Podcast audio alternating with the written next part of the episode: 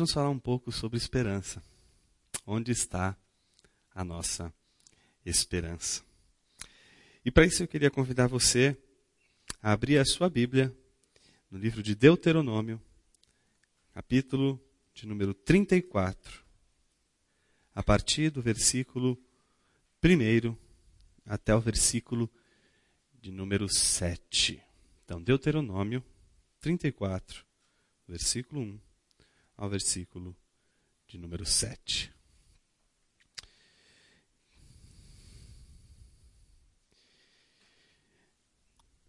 Diz assim: Então, das campinas de Moabe, Moisés subiu ao monte Nebo, ao topo do Pisga, em frente de Jericó.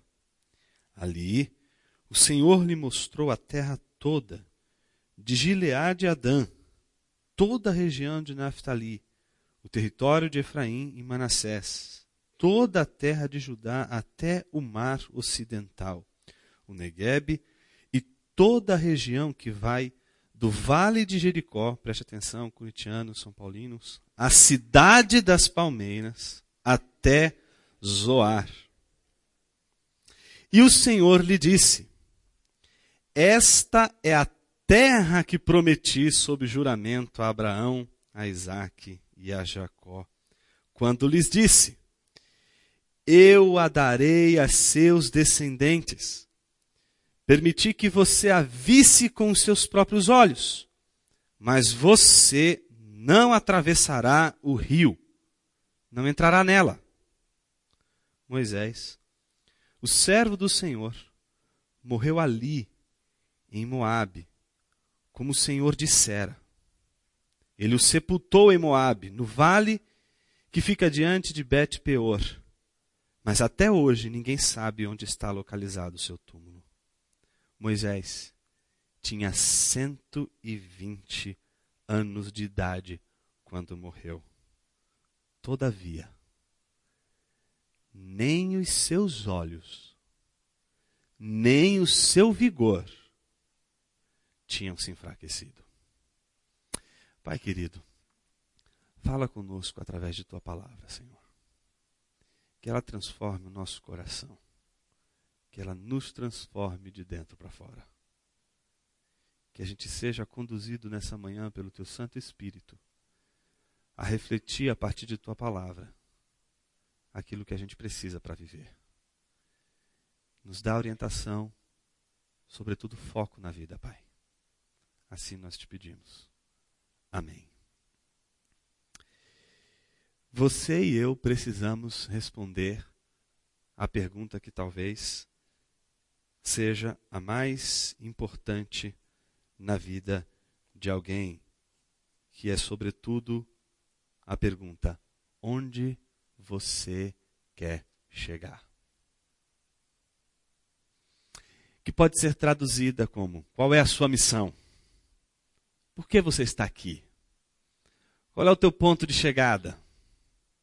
Onde é que você pode chegar e dizer: cumpri a tarefa, cumpri o que precisava ser cumprido, realizei o que precisava ser realizado, combati o bom combate, guardei tudo o que precisava guardar, venci tudo o que precisava vencer, resisti todas as tentações que precisava resistir e cheguei aonde precisava chegar. Onde é este lugar? Que lugar é este? Que contexto é este? Que situação é essa? Tem um livro muito interessante escrito por um é, escritor famoso chamado Fitzgerald, que ah, inclusive foi tema de um filme recentemente é, é, a personagem principal foi encenada por Leonardo DiCaprio, que é o Gatsby. O livro é o Grande Gatsby. Não sei se você já assistiu o filme ou leu o livro. Os dois são muito bons. O livro, sobretudo. Mas a história é muito interessante. Porque é a história de um cara extremamente esperançoso que chama a atenção do narrador é? que é o seu amigo, que é o seu vizinho, que vê nele um ícone, um amigo, um exemplo, um símbolo de esperança que ele não conseguia enxergar no contexto em que ele está vivendo. A história se passa exatamente naquele contexto da década de 20, onde os Estados Unidos, em especial Nova York, está vivendo aquele boom do American Way of Life. O jeito, o sonho americano de ser, com toda a sua licenciosidade, com toda a sua liberalidade e uma riqueza e um, uma espécie de, de, de, de é, ostentação do poder, da grana, a, da, da grandeza, da riqueza, não só nas mansões, mas nos poros, no corpo, no cabelo, em tudo. E o que chamou a atenção desse narrador, que é o amigo do Gatsby, é que Gatsby, ele é justamente o antitipo daquele personagem lá do, do satírico do Petrônio, que é aquela imagem do cara que é o gastão, o cara que gasta tudo, o cara que não tem, é, é, não tem pesos e medidas. Ele é pródigo na sua natureza de agir do começo ao fim. Ele é o oposto. Porque ele é o cara que gasta tudo. Gatsby é um milionário que gasta com festas, esbanja a riqueza, mas sempre ele está à distância ele não participa do que ele compra. Os livros que ele tem na estante ele nunca leu. É? A piscina que ele construiu para todo mundo nadar, ele nunca mergulhou. As festas que ele dá em sua mansão, em que convidados extremamente importantes vão participar e lotam essa a sua mansão, ele fica de longe observando todo mundo se divertindo. Porque tudo que ele fez até então tinha um único objetivo: não era usufruir da sua riqueza com as festas, com as bebidas, com ah, o conforto, mas era realizar o sonho. E que sonho era esse? O narrador, que é o vizinho dele, tem a primeira visão dele diante de uma luz verde. Né, poderia ser outra cor, mas a verde eu acho que é a cor mais interessante nesse caso, para se falar de esperança, não poderia ser outra cor né, mais evidente. Né? Então, como são as palmeiras, né, verdes, né, esperançoso é esse, esse, esse contexto. Né?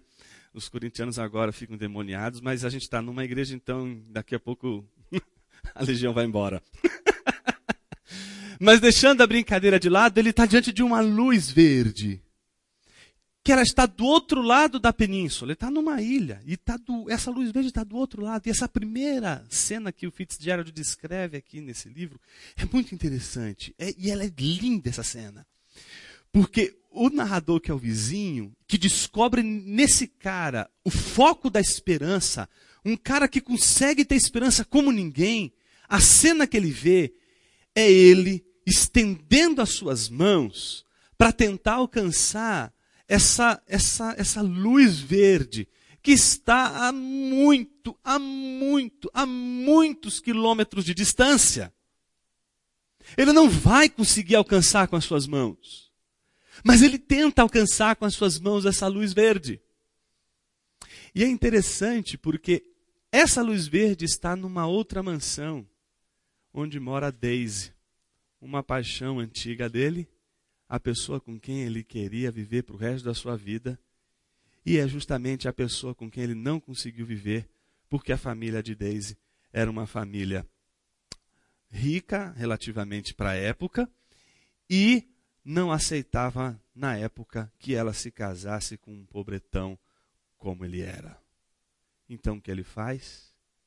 Uma correria na vida dele para ganhar muito dinheiro, não para ser meramente rico, mas para poder um dia ir lá até onde Deus está e trazer ela para sua mansão, para morar em sua casa.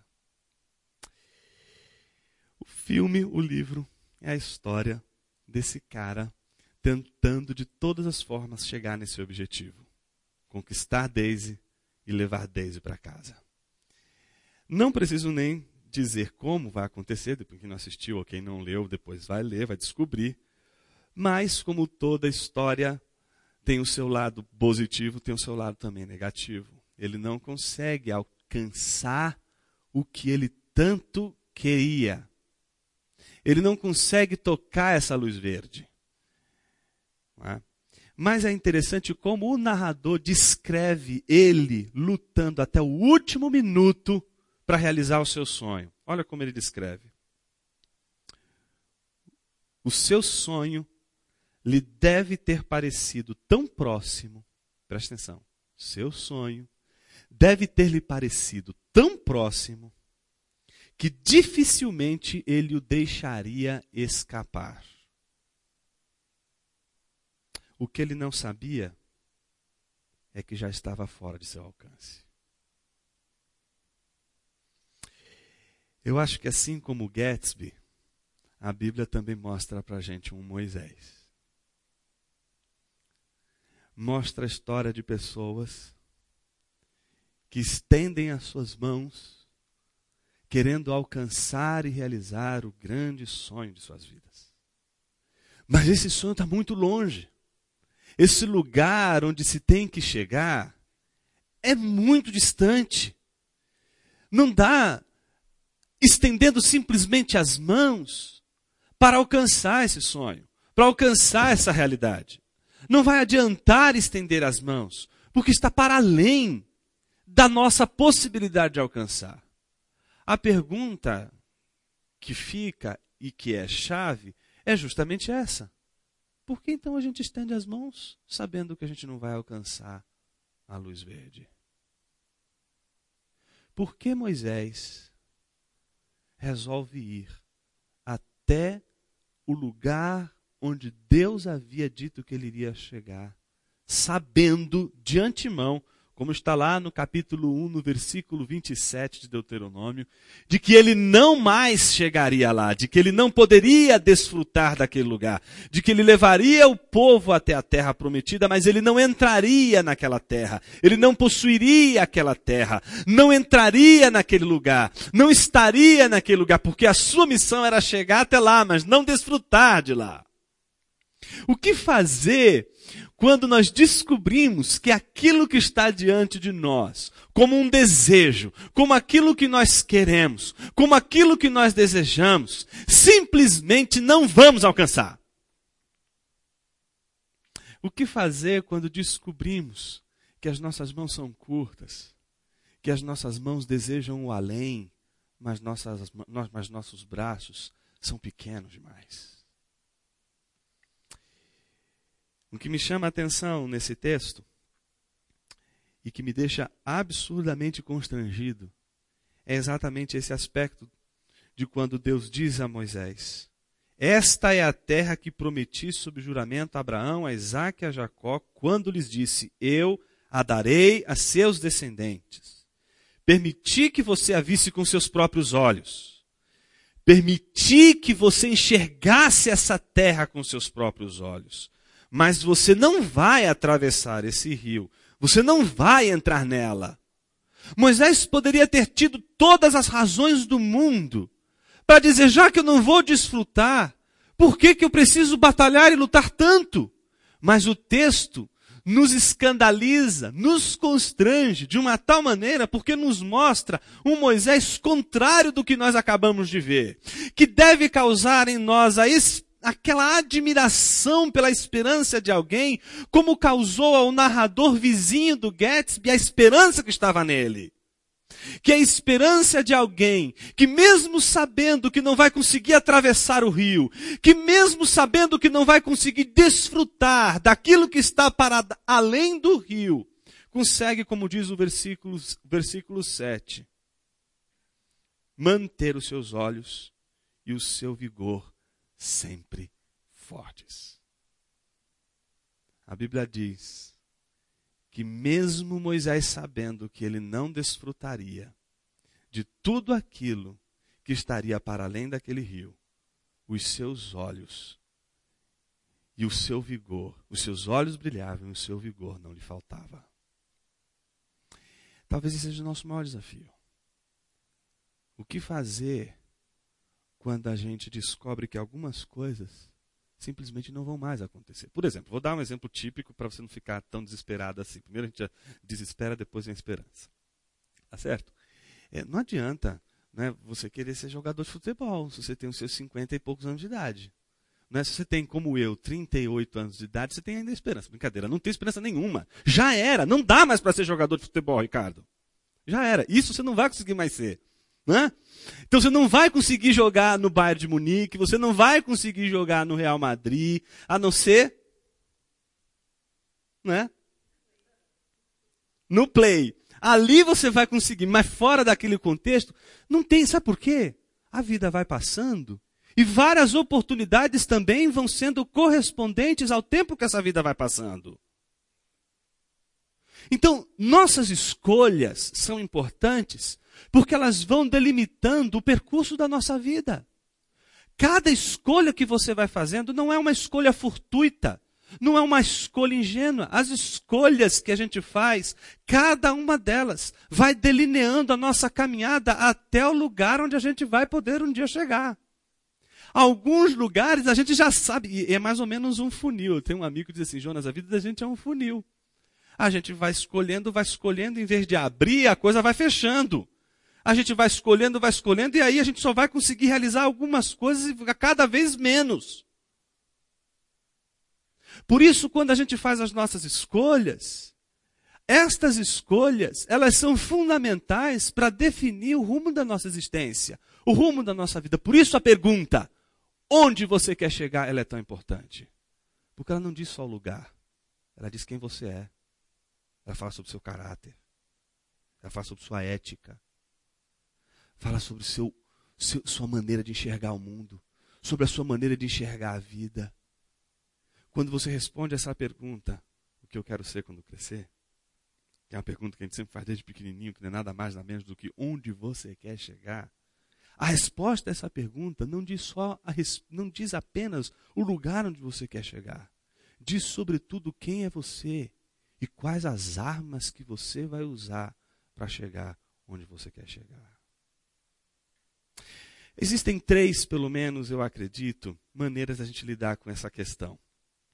A primeira delas é a mais estúpida, é a mais ingênua de todas elas e é aquela mais fácil e simples quando você não consegue escolher e aí alguém escolhe por você. Tá certo?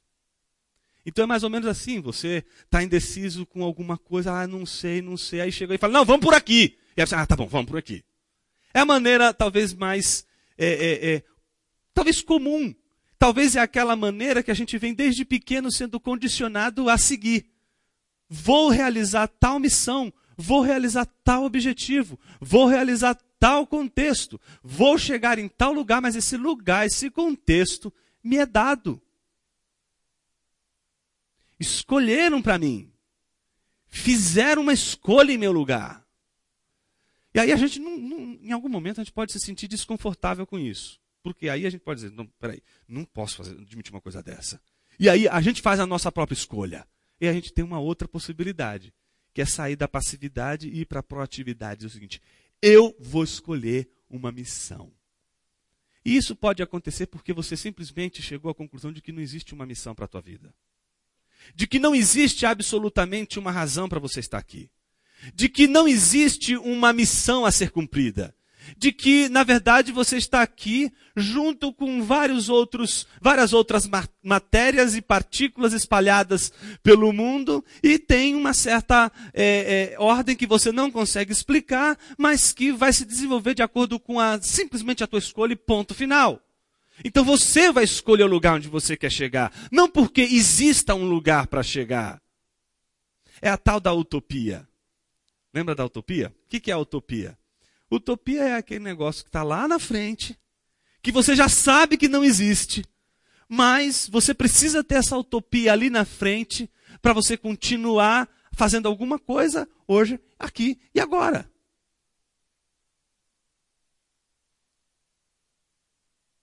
O Evangelho não te oferece nem a passividade, nem a utopia. O que a Bíblia nos oferece é uma coisa que se chama esperança. E a esperança, ela é diferente de uma tentativa de a gente tentar se animar com a vida. Não é?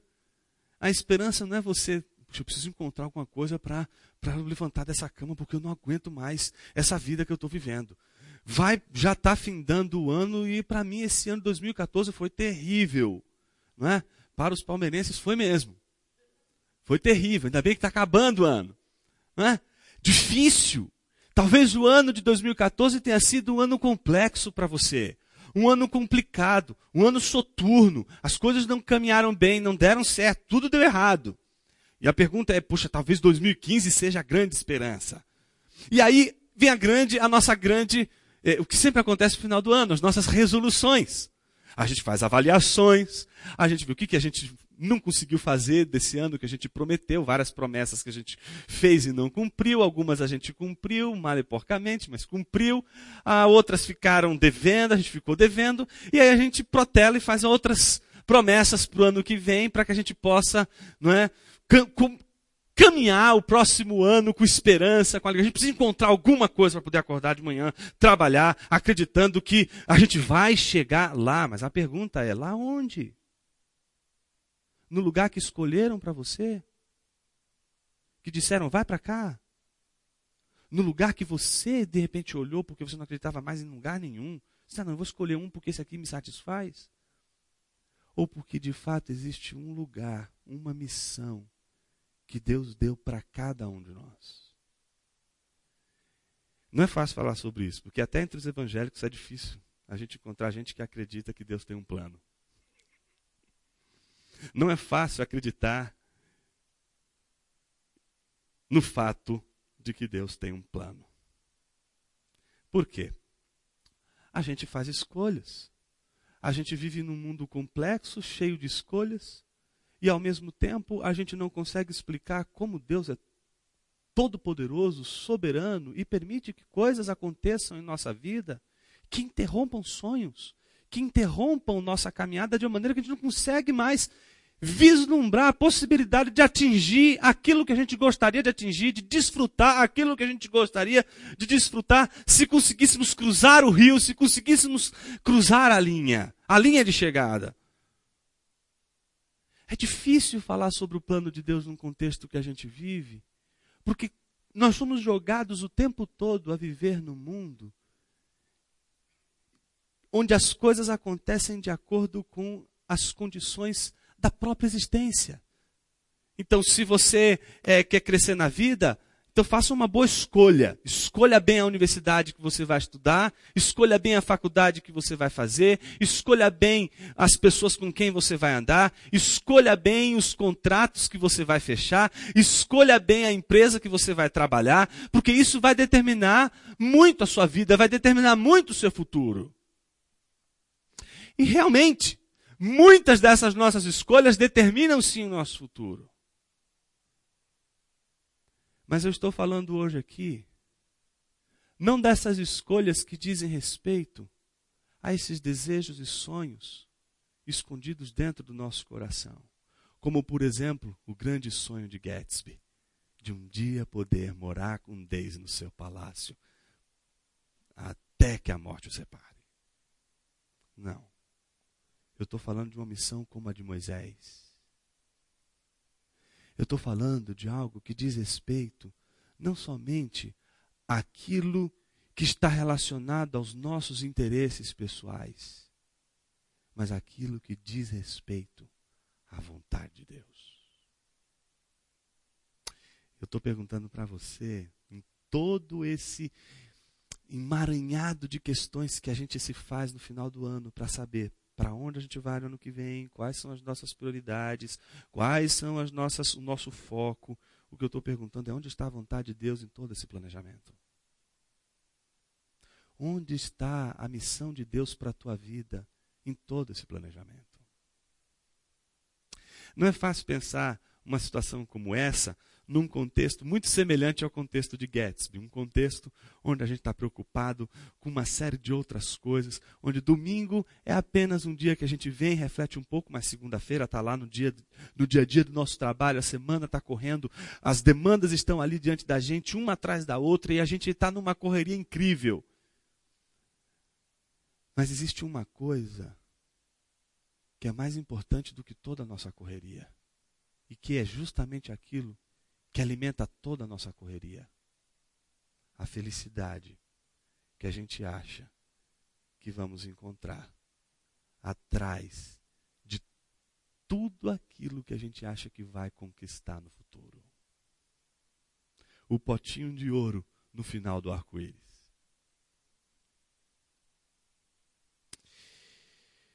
Pensa comigo uma coisa. Pense em Moisés. Qual era a grande missão de Deus para Moisés? Volta lá a história. 40 anos atrás, ele não está mais com 120. Ele está com quanto? 80. Olha só, corintianos também contam. 80. 80. Com 80 anos, Deus falou o que para ele? Moisés, não vem, ó, tira as sandálias dos teus pés, porque você está em terra sagrada. Porque ele viu uma sarça que ardia em fogo, mas ela não se destruía. Aquilo chamou a atenção de Moisés. Como deveria chamar a tua e a minha atenção é aquilo que tem tudo para não dar certo, mas está dando certo. É aquilo que tem tudo para ser destruído, porque está sendo queimado, mas não está sendo destruído. É Moisés. Que tem tudo para dar errado. Que tem tudo para ser esquecido, aniquilado. Mas ainda está vivo. Que tinha tudo para ser exterminado, mas ainda está vivo. O que é isso que, a despeito do fogo das chamas, ainda se mantém em pé? O que é essa nossa existência que, a despeito de todas as, as adversidades, ainda mantém acesa a esperança?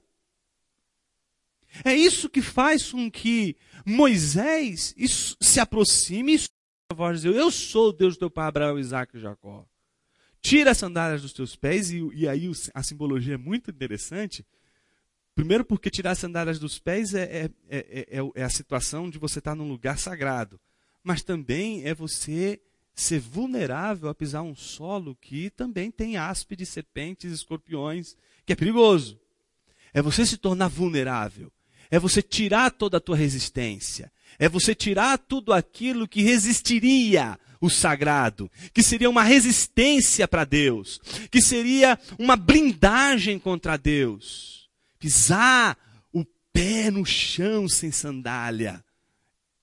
Como andar sobre as águas sem um barco. É pisar num contexto onde você vai escutar uma voz que vai te dizer: Eu escutei o clamor do meu povo sofrendo por causa dos egípcios. Por isso eu desci a fim de livrá-los. E você vai fazer isso. Você vai descer. E você vai livrar o meu povo. Qual é a pergunta que Moisés faz? Quem sou eu? Porque o que, que, Moisés está dizendo? O que, que Moisés está querendo dizer com isso? Quem sou eu? Está lembrando do seu histórico. Há 40 anos atrás, Moisés tinha quantos anos agora? 40. Onde é que Moisés estava com 40 anos? No Egito. Quem que ele era? Uma autoridade. Ele era da elite. Estava num contexto extremamente diferente do que ele está agora. Estava num palácio. No palácio de uma princesa que o acolheu, que deu para ele educação, que deu para ele a cultura egípcia da época, que deu para ele o refinamento que os homens do seu povo jamais teriam na vida. Ele viveu o que um hebreu naquela época jamais viveria. Ele teve conhecimentos que jamais alguém do seu povo teria. Mas num determinado momento de sua vida, ele descobre que ele está no lugar errado. e que ele é a pessoa errada. Ele não consegue lidar com a situação, vê um egípcio maltratando um hebreu, mata o egípcio, é condenado e banido. Quando ele é banido, ele vai parar no deserto, no deserto Midian, encontra Jetro, Jetro vai acolher ele, vai ser, obviamente, também o sogro dele, tem suas filhas, né? tem a filha, com quem ele vai casar, vai cuidar das ovelhas de Jetro durante 40 anos. São 40 anos onde toda a perspectiva dele, toda a esperança dele era de um dia ser um governante que um faraó. Tudo aquilo, de uma hora para outra, de uma noite para o dia, foi transformado, modificado tudo aquilo que ele tinha planejado para o futuro, agora já não fazia mais sentido. Agora ele está no deserto do Midian e agora está cuidando de ovelhas, e já fazem quatro anos. Desde que tudo isso aconteceu, e ele não tem outra expectativa do futuro senão continuar cuidando das ovelhas do seu sogro. É a única coisa que ele consegue imaginar. É a única coisa que ele consegue perceber que ele é capaz de fazer e realizar nessa vida. Talvez você ache que a única coisa que você tem que fazer nessa vida é ganhar o dinheiro do seu trabalho com o suor do seu rosto. O que eu estou dizendo é que talvez exista algo muito maior do que isso para você fazer e que não seja apenas algo que elimine o que você está fazendo, mas seja algo que Deus tem para você e para mim. E que é muito mais além daquilo que a gente sonha e pensa para a nossa própria vida. Porque a gente só consegue fazer cálculos e escolhas com base no nosso histórico e na nossa vida. E o histórico de Moisés não era favorável. Quando Deus diz a ele: Agora você vai lá livrar meu povo, com que que Moisés vai ter que lidar? Com o histórico dele. Ele vai ter que vencer o seu passado para ele recuperar um novo futuro. Moody, que escreveu muito sobre Moisés, tem uma frase dele que é emblemática, não é?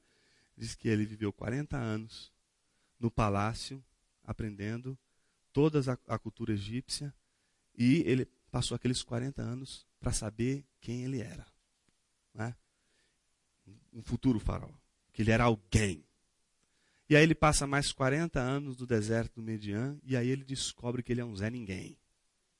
40 anos no deserto do Median.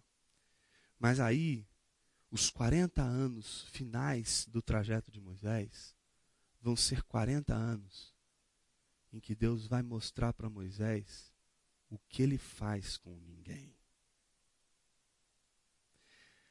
Talvez você seja como um Moisés alguém que viu sonhos, planos se frustrarem. No meio do caminho, as coisas mudaram e as escolhas foram tão tortuosas que limitou como um funil as outras escolhas de uma tal maneira que você não consegue fazer mais outras escolhas e a única, o único futuro que se reserva para você é esse que você consegue imaginar. O que eu quero dizer para você é que talvez exista um futuro melhor, mais bonito, mais feliz, mais belo, mais glorioso para você e que você não consegue enxergar, porque a única coisa que você está olhando é a luzinha verde lá do outro lado da ilha. Talvez nessa manhã Deus esteja dizendo para mim para você que é preciso fazer como Moisés. Acreditar que é possível manter os olhos firmes, manter, como diz o texto, os seus olhos com vigor, sem ter enfraquecido, sem ter perdido as forças, sem ter perdido as esperanças, mesmo sabendo que aquilo que você tanto queria realizar não vai ser mais possível. Quando a gente fala sobre situações como essa, principalmente no contexto evangélico, a coisa não é fácil. Porque a gente vive no contexto da, das canções, né? Da restituição. Restitui, eu quero de volta o que é meu. Né? Então a gente é, é, é, é bombardeado por mensagens que prometem para a gente restituições de tudo. Quando na verdade a gente pode acreditar que Deus pode de fato restituir muitas coisas, mas existem coisas que não têm como serem restituídas. Por exemplo, pense em Jó. Deus restituiu a sorte de Jó? Você vai me dizer, ah, acho que sim, Jonas. Aí eu vou concordar com você, sim, até dobrou, né? Bens, empregados. Mas e o filho que morreu? Os filhos que morreram? Como se restitui um filho que morre? Como se restitui um casamento que se perde, que se quebra? E a gente que é evangélico não sabe lidar com isso. A gente não sabe lidar com a graça. A gente não sabe lidar com a graça de Deus. E aí um casamento que se quebra e não volta mais, a gente acha que pronto, acabou, não vai mais, tem que restituir, tem que voltar. Não tem que, por que, que tem que voltar? O que eu estou te dizendo é por que você está preso a esse passado. O que aconteceu que esse passado, esse histórico está pesando tanto, ao ponto de você, como Moisés, dizer, Senhor, quem sou eu? Por que, que esse histórico está te assombrando tanto e fazendo você olhar apenas para a luz verdinha que está diante de você? Porque é o passado que faz você, não, eu preciso ganhar muito dinheiro para provar para aquela família que eu posso sim cuidar da Daisy. É isso que às vezes a gente acredita. Que se a porque a gente está preso lá no passado. A gente está preso naquele sonho lá do passado. A gente não consegue se desvencilhar daquela imagem que a gente tem do passado, que a gente construiu no futuro e que a gente fez dela a nossa utopia. Mas o que eu estou oferecendo para você nessa manhã não é uma utopia, não é uma imagem que ficou gravada no passado em sua mente, mas é a esperança que se renova a cada manhã. É a esperança da ressurreição. É a esperança de um Jesus que morreu e vai caminhar com dois homens que não conseguem reconhecê-lo. Ele está andando com dois de seus discípulos. E esses discípulos não conseguem reconhecê-lo. E quando ele olha para esses discípulos, pergunta para eles o que aconteceu, eles dizem: Você é o único que não sabe o que aconteceu nesses dias nós perdemos toda a nossa esperança, porque aquele que nós acreditávamos que seria enviado por Deus para salvar o nosso povo, como foi Moisés, ele morreu.